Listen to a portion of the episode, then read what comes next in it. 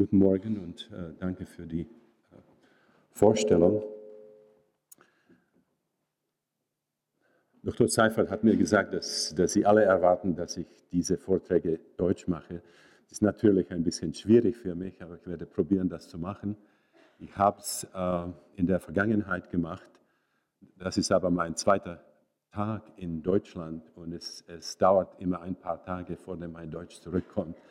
Also ich möchte mich im Voraus äh, entschuldigen. Äh, es ist möglich, dass mir hier und da Ausdrücke fehlen würden dass ich äh, ein bisschen äh, ähm, Hilfe brauchen werde. Äh, vor dem ich heute meinen Vortrag beginne, möchte ich meinen tiefen Dank zum Ausdruck bringen, also dem Herrn Dr. Seifert, den Organisatoren der Lindauer Psychotherapiewochen, für die, für die Einladung, die Einladung, die es möglich machte für mich, da heute zu sein und diese Gelegenheit zu haben, mit Ihnen allen, also über die Erfahrungen und Beobachtungen aus der Bewusstseinsforschung zu sprechen, die ich in den letzten 38 Jahren äh, machte. Also es ist ein Gebiet, das äh, ein bisschen oder mehr als ein bisschen kontrovers ist. Und es ist eine große Ehre und Freude für mich, äh, diese Gelegenheit zu, zu haben, dieses Gebiet mit Ihnen zu erforschen und diskutieren zu können. Wenn ich Vorlesungen für äh, Audienzen mache, äh, wo viele Teilnehmer akademische Ausbildung haben, beginne ich üblich mit ein paar ähm, biografischen Anekdoten, die ähm, meine persönliche wie auch professionelle Entwicklung äh, illustrieren. Äh, meine Kollegen in der Akademie finde es, äh, find es nämlich schwierig zu verstehen, wie das möglich ist, dass, dass jemand mit, den richtigen, mit der richtigen Ausbildung in der Medizin und Psychologie sich mit Spiritualität beschäftigt, Mystizismus ernst studiert, etwas wie transpersonale Psychologie mit, mit begründet hat und auch Bücher mit sehr sehr kuriösen äh, Titeln schreibt, also Geburt, Tod und Transzendenz und die stürmische Suche nach dem Selbst und so weiter. Also ich möchte äh, meine Entwicklung ein bisschen äh, beschreiben. Meine Kollegen finden es äh, sehr interessant, wenn sie hören, dass ich, dass ich wirklich keine, keinen äh, religiösen Einflüssen in meiner Kindheit ausgesetzt wurde. Meine, äh, meine Erziehung war ganz atheistisch. Ich werde etwas darüber sagen. Und äh, bin also ein seltener Fall von äh, Leuten, die, die zur Spiritualität durch äh, wissenschaftliche Forschungsarbeit ge äh, gebracht wurden. Üblich ist das umgekehrt, nicht wahr? Leute, die sehr starke religiöse Erziehung haben, äh, wenn sie ähm, die wissenschaftliche, westliche wissenschaftliche Ausbildung kriegen, da haben sie eine Tendenz, also alles Spirituelle, alles Religiöse äh, abzuneigen äh, oder abzugeben, weil sie das Gefühl haben, dass, dass ähm, die mystische Weltanschauung und die wissenschaftliche Weltanschauung ganz unvereinbar sind. Also meine ähm, mein äh, ursprünglicher Atheismus äh, kann zu einem Skandal in unserer Familie, äh, Familiengeschichte zurückgeführt werden. Ähm, meine Eltern lebten in äh, einer kleinen tschechischen Stadt, äh, Böhmisch-Trübau, und äh, wenn sie sich verliebten und sie wollten geheiratet werden, gab es ein Problem. War meine, meine Mutter war äh, aus einer katholischen, sehr strengen katholischen Familie und die Familie meines Vaters war ohne, ohne Religion. Und die äh, Kirche in Böhmisch-Tribau wollte sie nicht heiraten, weil mein, mein Vater ein äh, Heide war, ihrer Definition nach. Und äh, es gab sehr viel Konfusion und die ganze Situation war dann so gelöst, dass meine Großeltern eine ziemlich große finanzielle Gabe äh, der, der Kirche machten. Und dann auf einmal war das möglich. Sie haben einen Heiden verheiratet und äh, meine Eltern waren so enttäuscht und so irritiert durch diese ganze Situation, dass sie sich äh, entschieden haben, mich und meinen Bruder keine Religion zu, zu, zu. Also für mich äh, die, die Zeit, äh, als wir die, die, Klassen in Religion hatten, das war eine, eine freie, das war freie Zeit für mich, nicht wahr? Und äh, also von diesem Hintergrund ging ich dann in die medizinische Schule und das ist wirklich nicht etwas, das, das äh, mystische Empfindlichkeit kultiviert, nicht wahr? Und äh, das war mein, mein Studium war in Prag zur Zeit, als die Tschechoslowakei von der Sowjetunion äh, kontrolliert wurde. Und wir kriegten wirklich die reine materialistische Doktrin. Also alles, was man als idealistisch oder mystisch bezeichnen konnte, wurde äh, zensuriert oder, oder äh, verhöhnt. Also das ist in Bezug auf Spiritualität. In Bezug auf äh, Psychologie und Psychotherapie, ich dachte ursprünglich gar nicht, dass ich Medizin studieren würde, dass ich, dass ich äh, ein Psychoanalytiker oder Psychotherapeut äh, würde. Ich war sehr viel, was mich interessierte, war, war Malen und Zeichen und Walt Disney war mein Held. Und ähm, zum Ende meiner Gymnasienstudien da hatte ich äh, ein Gespräch und ich sollte in, den, äh, in der Filmindustrie in Barandov in Prag äh, zu arbeiten beginnen, in Trick, Trickfilmen. Und zu dieser Zeit hat mir mein Freund ein Buch gegeben und das waren Vorlesungen zur Psychoanalyse von Freud. Und ich habe es gelesen und das machte einen so tiefen Eindruck auf mich, dass ich mich entschieden habe, also innerhalb möglicherweise zwei, drei Tage, dass ich also ähm, die Trickfilme gehen lasse und dass ich mir also der Medizin und, und Psychiatrie widmen werde. Also ich, die, äh, die äh, Logik Freuds hat mich sehr, sehr tief beeindruckt. Also in wie viele äh, sehr dunkle Gebiete er wirklich äh, Einsichten gebracht hat, nicht wahr? Psychopathologie des Alltagslebens, die äh, Traumdeutung, äh, die, die äh, Dynamik der neurotischen Symptome, äh, Kunst, äh, Religion und so weiter. Also ich studierte Medizin und ich, ich äh, spezialisierte in der Psychiatrie. Und ich habe mich auch einer kleinen Gruppe von Psychoanalytikern angeknüpft in Prag und habe an den Seminaren teilgenommen und meine, meine persönliche Analyse gemacht. Eine, ein Teil der Analyse musste also Untergrund gemacht werden, weil die inzwischen also die Kommunisten kamen und, und äh, Freud äh, äh, war natürlich verboten. Also als ich äh, tiefer und tiefer also in die äh, Psychoanalyse eingedrungen äh, habe, habe ich einen tiefen Konflikt in mich selbst entwickelt. Konflikt zwischen der Praxis und der Theorie der Psychoanalyse. Ich war immer mehr durch die, durch die Theorie der Psychoanalyse begeistert. Aber dann, als ich fand, wie viel man also mit Analyse machen kann, dann, dann kam eine große Enttäuschung. Also es, es, gab einen sehr, sehr enger Indikationsbereich, also sehr viele Patienten wurden nicht als gute Kandidaten äh, betrachtet. Und diejenigen, die man als, als gute Kandidaten betrachtet, müssen äh, äh, also ungeheure Opfer machen, äh, also Zeit, Geld und so weiter, nicht Monate, sondern Jahre.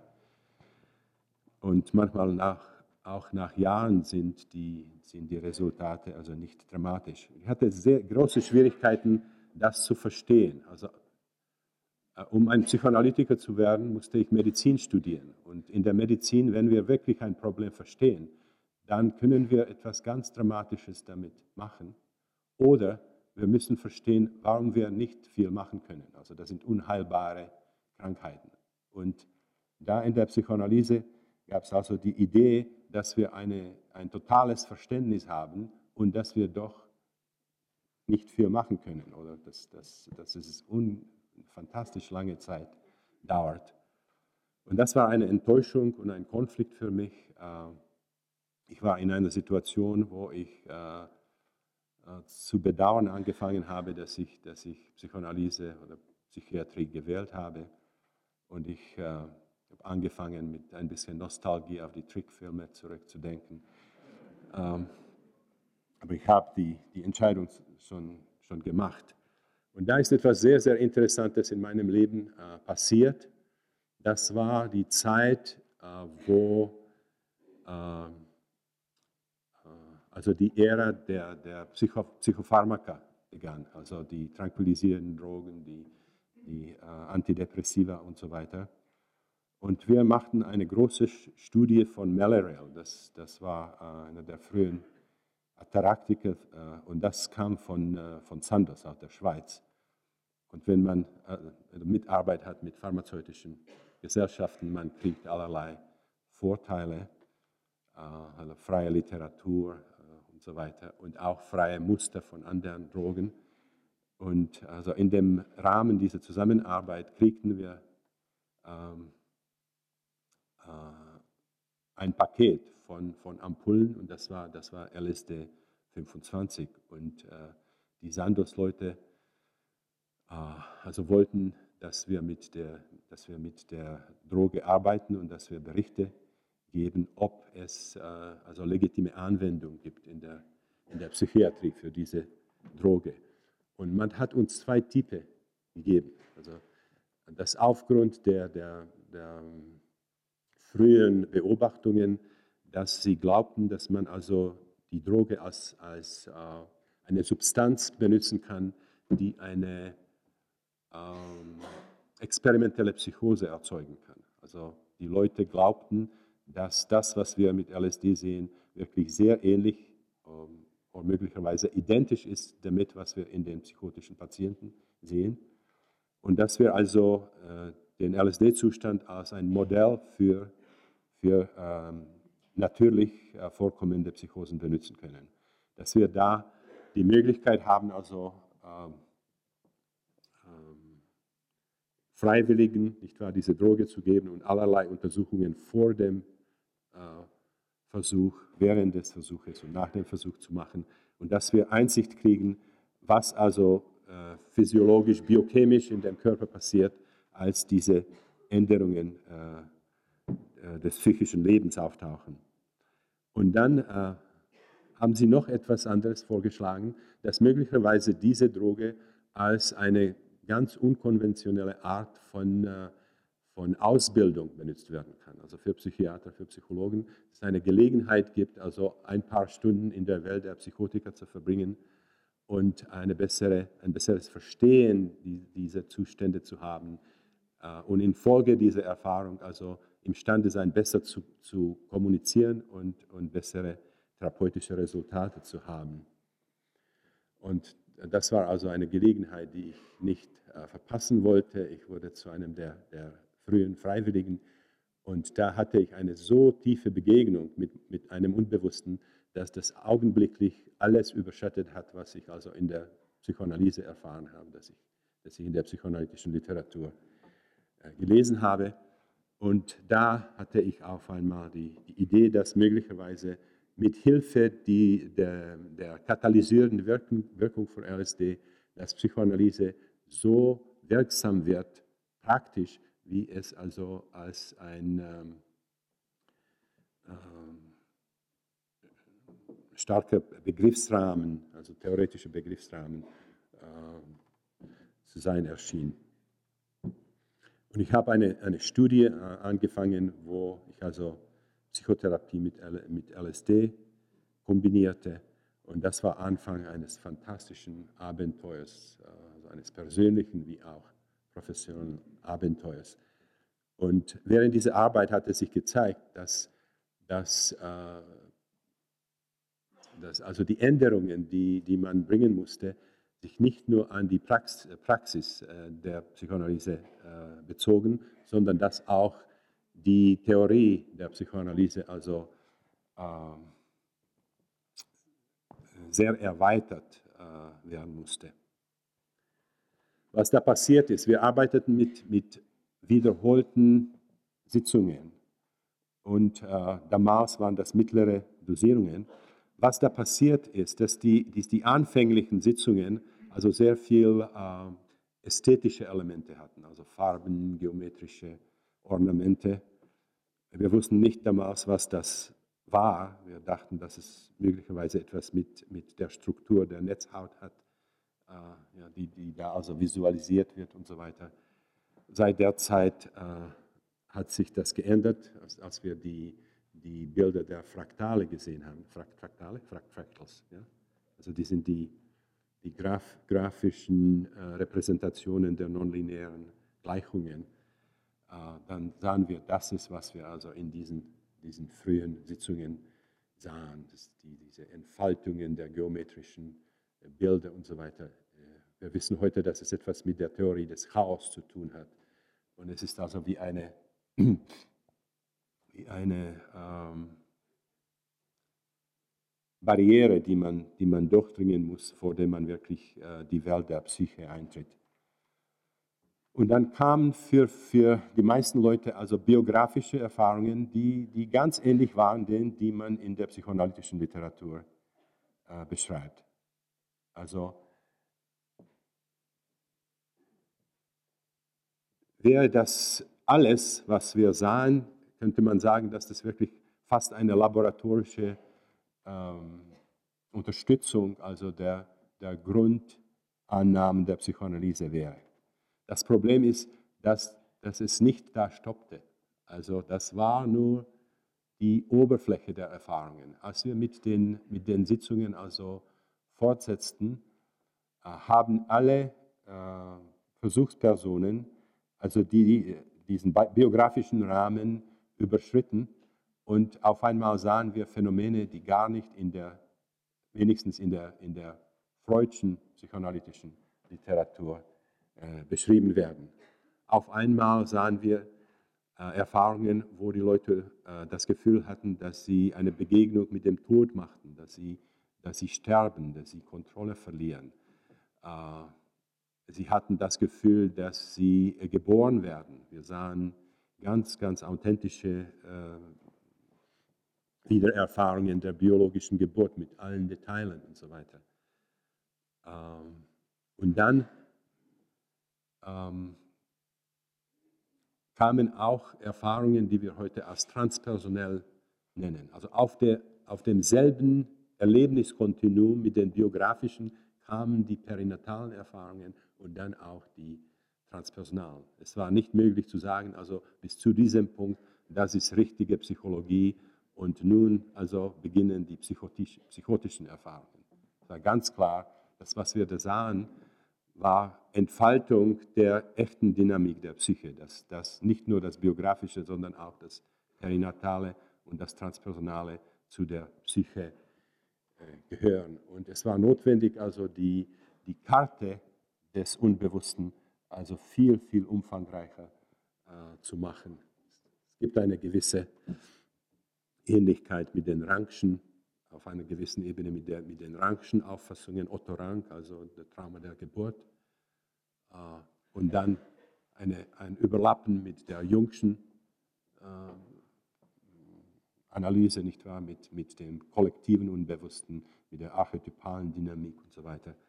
Aber in jedem Fall, wenn man mit, mit äh, bewusstseinserweiterten Drogen arbeitet, muss man eine viel, viel umfangreichere Karte haben als diejenige, die man in der akademischen Psychiatrie und Psychologie benutzt, die also auf, auf die Biologie, also Gehirn und dann die postnatale Biografie beschränkt ist, nicht wahr? Also die Gemäß der akademischen Psychologie beginnt die psychologische Geschichte nach der Geburt. Es gibt nichts, das von Interesse ist für die Psychologen, äh, das vor der Geburt passiert, inklusive des Geburtvorganges äh, selbst. Also es, es wurde klar, dass das LSD wirklich eine katalysierende Droge war. Dass das, was wir sehen, nicht von LSD erzeugt wird als ein Artefakt, sondern erlöst wird von der tiefen Dynamik der Psyche. Und das, was wir da sehen, ist wirklich äh, äh, ein, ein sehr, sehr großes Bild der menschlichen Psyche. Und das bringt uns zu dem Thema dieses Seminares. Auf der Ebene der, der perinatalen Erfahrungen ist das ganz, ganz üblich passiert, dass sich die Leute also dem Mystizismus oder Spiritualität öffneten. Also wenn die erlebnismäßige Selbsterforschung wenigstens die perinatale Ebene der Psyche erreichte, hatten die Leute auf einmal mystische, spirituelle Erfahrungen. Und diese Erfahrungen hatten gar nichts mit der Kindheitsgeschichte äh, damit, ob sie also in einem, einer religiösen Umgebung erzogen wurden, ob sie Kirche besuchen oder nicht, was sie gelesen haben. Das sind also authentische äh, spirituelle Erfahrungen. Das heißt, wenn die, wenn die erlebnismäßige Erfahrung die perinatale Ebene erreicht, haben diese Erfahrungen eine Qualität, die Jung mit, mit Otto Rudolf als Numinosität bezeichnet hat. Also wenn wir die Erfahrung haben, dann wissen wir, dass wir also in einer ein, ein, anderen Realität sind. Und wir haben das Gefühl, dass diese Realität dieser alltäglichen Realität überordnet ist, dass sie, dass sie diese alltägliche Realität formiert und informiert. Also in diesem Sinne, spirituell oder nicht spirituell zu sein, hat etwas mit der Tiefe der Selbsterfahrung zu tun. Also die Leute, die atheistisch sind, hatten nicht die Gelegenheit, also sich selbst, die eigene Psyche, zu äh, einer ähm, genügend Tiefe äh, zu erfahren, um diese, um diese numinöse Dimension äh, zu äh, erfahren.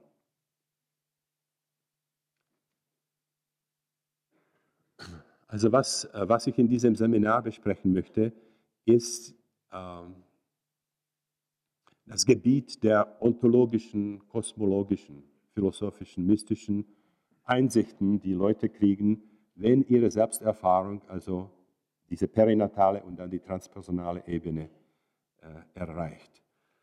Was für mich als eine große Überraschung kam, als ich die, die Protokolle studierte, ist das, dass wir nicht ähm, also idiosynkratische Weltanschauungen kriegten, sondern dass die Leute, mit denen wir arbeiteten, wirklich gewisse Aspekte und gewisse Schichten einer ganz, ganz äh, komprehensiven äh, Weltanschauung brachten, also einer mystischen Weltanschauung brachten, die sehr große Ähnlichkeit auf die großen Philosophien des Ostens hatte, also auf die verschiedenen Systeme von Yoga oder das tibetanische Buddhismus oder, oder Taoismus, äh, Sufismus und so weiter, die mystischen Traditionen der Welt. Und in manchen Aspekten auch auf die, auf die Kosmologien der eingeborenen äh, Völker. Also es gab Überlappen mit Schamanismus.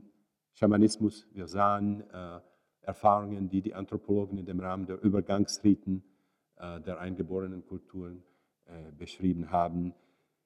Wir, wir haben ähm, Erfahrungen äh, gesehen, die sehr ähnlich denjenigen waren, die in den alten Mysterien des Todes und, und äh, Wiedergeburt beschrieben wurden. Äh, meine Frau und ich haben nun äh, etwa zehn Tage, zwölf Tage in Griechenland äh, äh, verbracht und wir haben die Eleusis und, und andere Städten besucht. Und das ist etwas, das, das uns sehr, sehr interessiert. Also was war das, das im alten Griechentum für fast 2000 Jahre angeboten wurde? Das also äh, ähm, genug beeindruckend war, dass, äh, dass Leute also für 2000 Jahre kamen, Leute also in der Kategorie von Plato, von äh, Aristoteles, von äh, Pindaros, von äh, Alkibiades, das waren alle eingeweiht in diesen Mysterien. Da musste man etwas ganz, ganz äh, Außerordentliches bieten.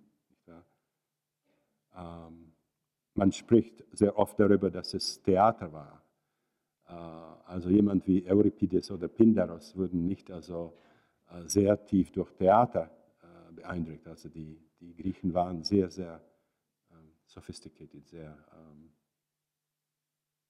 sophisticated. Okay, understand, okay.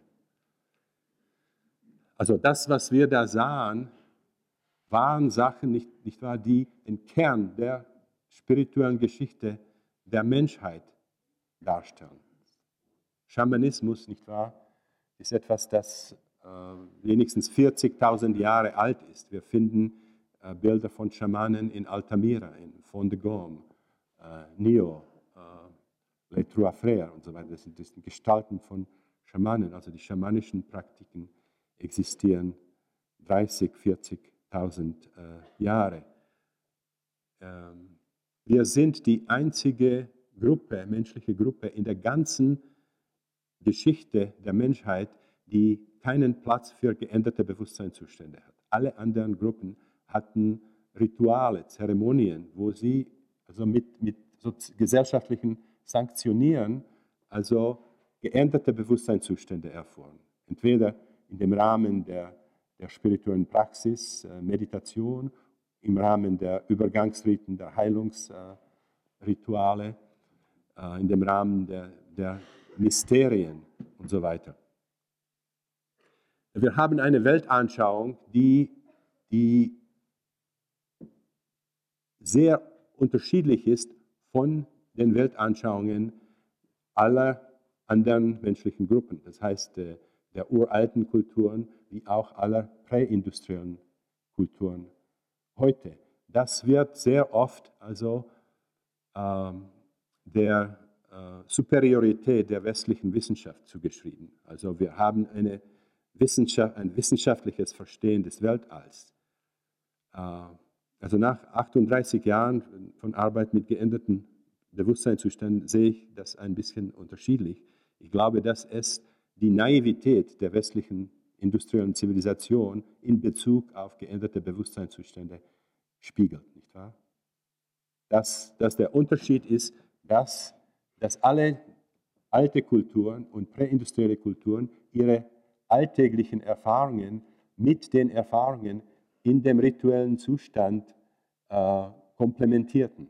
Sie hatten also Erfahrungen im Alltagsbewusstsein wie auch also in den, in den spirituellen, mystischen Zuständen. Und ihre Weltanschauung reflektierte also die Erfahrungen aus diesen zwei Ebenen.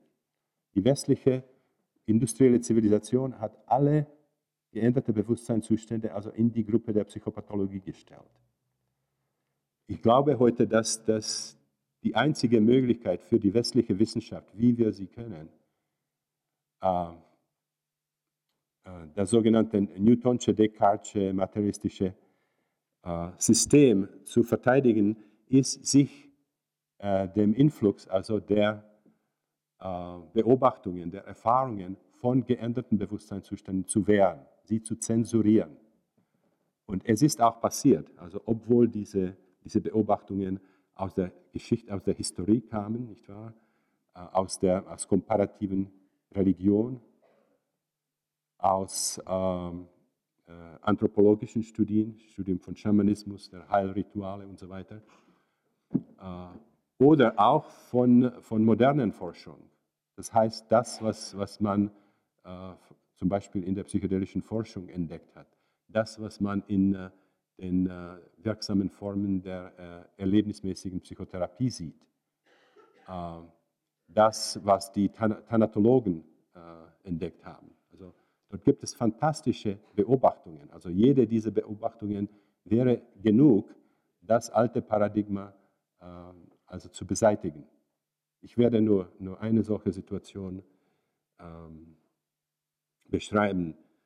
Wir wissen nun, und wir haben wiederholt beobachtet, dass es möglich ist, dass eine Person im Zustand äh, des nahen Todes liegt, zum Beispiel am Operationstisch in einem Koma, und äh, als sie versuchen, sie zurück zum Leben zu bringen, trennt sich das Bewusstsein von dem, von dem Körper, flottiert frei also in dem Operationssaal und dann möglicherweise äh, also findet äh, eine Stelle an der Decke und dann beobachtet also mit äh, einer Art von detachierten Aufmerksamkeit, was mit dem Körper passiert und dann möglicherweise entscheidet, also für einen Spaziergang zu gehen und er beobachtet etwas, was in anderen Zimmern desselben Gebäudes passiert, etwas 200, äh, das, das 200 Meilen entfernt ist, beobachtet und dann kommt zurück also in den Körper.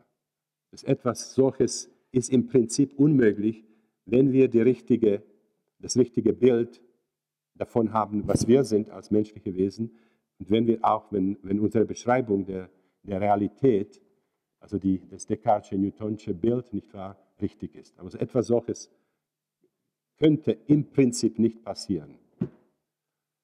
Uh, Ken Ring studiert nun zwölf uh, Leute, die kongenital blind sind.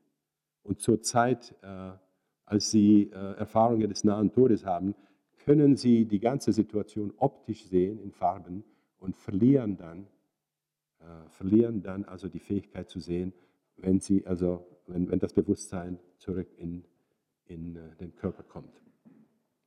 Also das, worüber wir da sprechen werden, also diese, diese Weltanschauung, die aus den geänderten Bewusstseinszuständen kommt, ist im Prinzip unvereinbar, nicht nur mit der mit Psychologie und Psychiatrie, wie wir sie kennen, aber mit der ganzen, ganzen Philosophie der westlichen Wissenschaft. Es, hat etwas mit dem Verstehen der Beschaffenheit des menschlichen Bewusstseins zu tun. Also das menschliche Bewusstsein kann nicht also ein Produkt des Gehirns sein.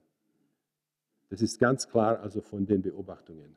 Das Bewusstsein kann Sachen machen, die Gehirne nicht machen können.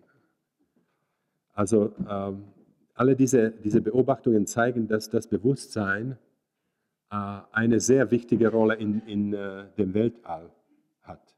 Das ist wenigstens also ein ähnlicher Partner der Materie ist, aber möglicherweise der Materie über, überordnet. Und das, das kommt also von wissenschaftlichen Beobachtungen. Das sind nicht, äh, nicht Spekulationen. Also diese, diese Erfahrungen sind unvereinbar mit dem Descartes'schen äh, Weltanschauung. Sie sind aber ganz, ganz konvergent oder vereinbar mit verschiedenen äh, revolutionären Entwicklungen in, äh, in verschiedenen äh, wissenschaftlichen Gebieten, über welche man global also als das neue Paradigma spricht. Also gewisse philosophische Schlussfolgerungen der modernen Physik, äh, das, das holographische äh, Paradigma, das holographische Modell des, des, des Gehirns, äh, die, die Theorie von, von Chaos, das, was Gregory Bateson also ausgearbeitet hat und, und viele andere Entwicklungen. Also von diesem Gesichtspunkt gibt es wirklich kein prinzipielles, prinzipieller Konflikt zwischen äh, Spiritualität und Wissenschaft. Wie es also in der Vergangenheit gesehen wurde, dass, dass Spiritualität jeder Art ist im Prinzip unvereinbar mit Wissenschaft. Es kann wirklich kein Konflikt sein zwischen echter Wissenschaft und echter Spiritualität. Ken Wilber hat in einem seiner Buch, äh, Bücher geschrieben, dass wenn es scheint, dass es einen Konflikt gibt zwischen Wissenschaft und Religion, handelt es sich um, ich äh, kann das nicht äh, übersetzen, um, if there's a, seems to be a conflict between religion and spirituality, or, or uh, I mean religion and science, it is uh, very likely bogus science and bogus uh, religion. Also etwas wie das ist Pseudoreligion und Pseudowissenschaft. Also ist wirklich nicht echte Auffassung davon, was wissenschaftlich ist und nicht echte Auffassung davon, was äh, spirituell ist.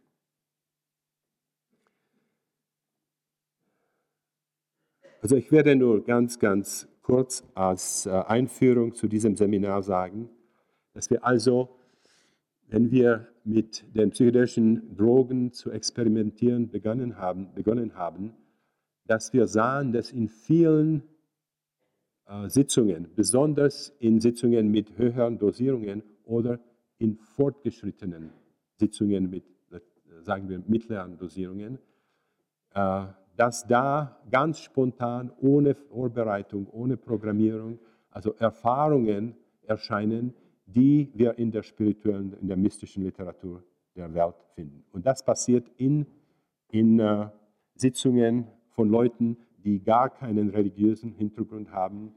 Es ist vielen Leuten passiert, die Marxisten waren, Kommunisten, also Skeptiker, Zyniker, äh, auch positivistisch orientierte Wissenschaftler. Wenn also die Erfahrung, die Selbsterfahrung tief genug geht, wird man bloß diese spirituellen Erfahrungen ähm, entdecken. Also wir sahen in diesen Sitzungen, dass die Erfahrungen sehr nahe den Erfahrungen waren, die zum Beispiel in den alten Vedas äh, oder Upanishaden beschrieben wurden, in dem tibetanischen Totenbuch Bado Tedel, in dem ägyptischen äh, Totenbuch äh, Pertemhro, äh, in den verschiedenen Systemen von Yoga, im tibetanischen Buddhismus, Kashmir-Shaivismus und so weiter. Und vom Anfang gab es eine sehr, sehr hitzige Diskussion, äh, also unter den Wissenschaftlern und auch den, den Theologen und, so, und spirituellen Meistern und so weiter, über die Beschaffenheit dieser Erfahrungen, die durch psychedelische Drogen äh, hervorgerufen werden. Und es gab äh, im Großen und Ganzen drei Einstellungen zu diesem Problem. Also die erste Gruppe sagte, das, war, das waren die, die echten Wissenschaftler, nicht wahr? die sagten, wir haben nun Drogen, die dieselben Erfahrungen äh, hervorrufen können, über welche man in der spirituellen Literatur liest. Das heißt, es gibt also äh, nicht eine echte Dimension des Mystizismus. Mystizismus kann reduziert werden auf, auf Gehirnphysiologie, auf Gehirnbiochemie, äh, nicht wahr? Das, was die Mystiker erfahren, das sind wirklich abnormale Gehirnzustände, die wissenschaftlich äh, verstanden werden können. Und äh, wir werden ganz, ganz, äh, also alles Mystische, alles Spirituelle mit echten Rationalität äh, versetzen. Ja? Die zweite Gruppe hatte eine ganz, ganz andere Einstellung. Sie sagte, nein, das ist nicht so. Unter den chemischen Substanzen existiert eine kleine Gruppe, die, die ganz, ganz spezielle Eigenschaften hat. Das sind die Substanzen, die mystische Erfahrungen hervorrufen können. Also das sind nicht ordentliche Substanzen, sondern das sind Sakramente, das sind, das sind, heilige, das sind heilige Substanzen. Sie haben im Großen und Ganzen dieselbe Einstellung genommen wie die Schamanen äh, der eingeborenen Stämme, die, die es existieren Pflanzen mit psychedelischen Substanzen und diese Pflanzen haben eine ganz spezifische äh, Bedeutung für diese Stämme. Das sind heilige Pflanzen. Das ist das Fleisch, Fleisch der Götter. Das sind also Substanzen, das sind Pflanzen, die äh, Kontakt mit anderen äh, Ebenen der, der Wirklichkeit äh, vermitteln können.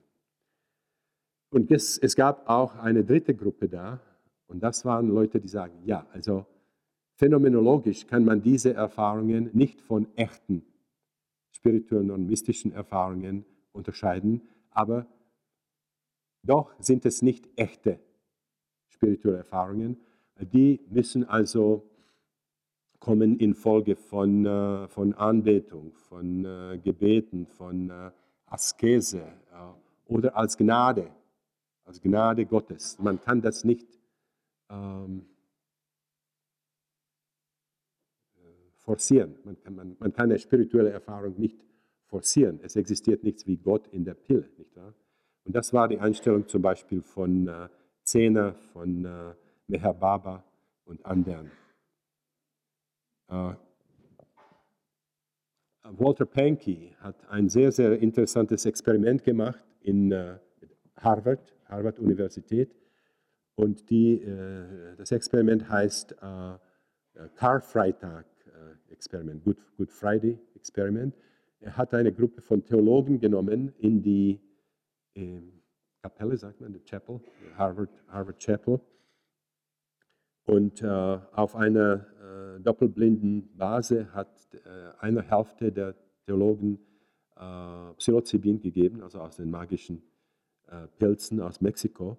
Und die andere Gruppe kriegte äh, Niacin um eine gewisse Reaktion zu haben, aber im Großen und Ganzen ein Placebo, nicht wahr? Und hat dann einen, Fragebo einen Fragenbogen benutzt und hat die, die Erfahrungen dieser zwei Gruppen verglichen und dann die, die, ähm, diejenigen, die mystische Erfahrungen hatten, die, ihre Erfahrungen wurden dann mit den ähm, Schilderungen aus der mystischen Literatur verglichen. Und diese Studie hat gezeigt, dass, dass es im Prinzip unmöglich ist, zwischen den sogenannten echten mystischen Erfahrungen und der, der psychedelischen Erfahrungen zu unterscheiden. Und äh, ob wir also, also, wenn wir noch Zweifel hatten, ich war in den letzten 17 Jahren, haben wir mit dem holotropen Atmen gearbeitet, wo es sich um keine Drogen handelt, nur beschleunigtes Atmen, ähm, also ähm, evokative Musik und eine gewisse Art von Körperarbeit. Und wir sehen im Großen und Ganzen dasselbe Spektrum von Erfahrungen, biografische Erfahrungen, Erfahrungen von Tod und Wiedergeburt, die perinatalen Erfahrungen und auch das ganze Spektrum der transpersonalen Erfahrungen, das heißt archetypische Erfahrungen, äh, Reinkarnationserfahrungen, Identifizierung mit Tieren und so weiter. Äh, also das ist da ganz klar, wenn wir mit so physiologischen Mitteln wie Atmen, also diese Phänomene kriegen, es ist ganz klar, dass es sich um ganz, ganz echte Phänomene in der Psyche äh, handelt. Und wenn also Psychiater und Psychologen sagen, möglicherweise sagen können, wir müssen uns nicht also über diese exotische psychedelische Erfahrungen interessieren. Es ist viel schwieriger zu sagen, es interessiert mich nicht, was passiert, wenn man ein bisschen äh, schneller atmet. So, ich sehe, dass ich meine Zeit äh, gebraucht habe. Danke vielmals und ich sehe Sie morgen wieder.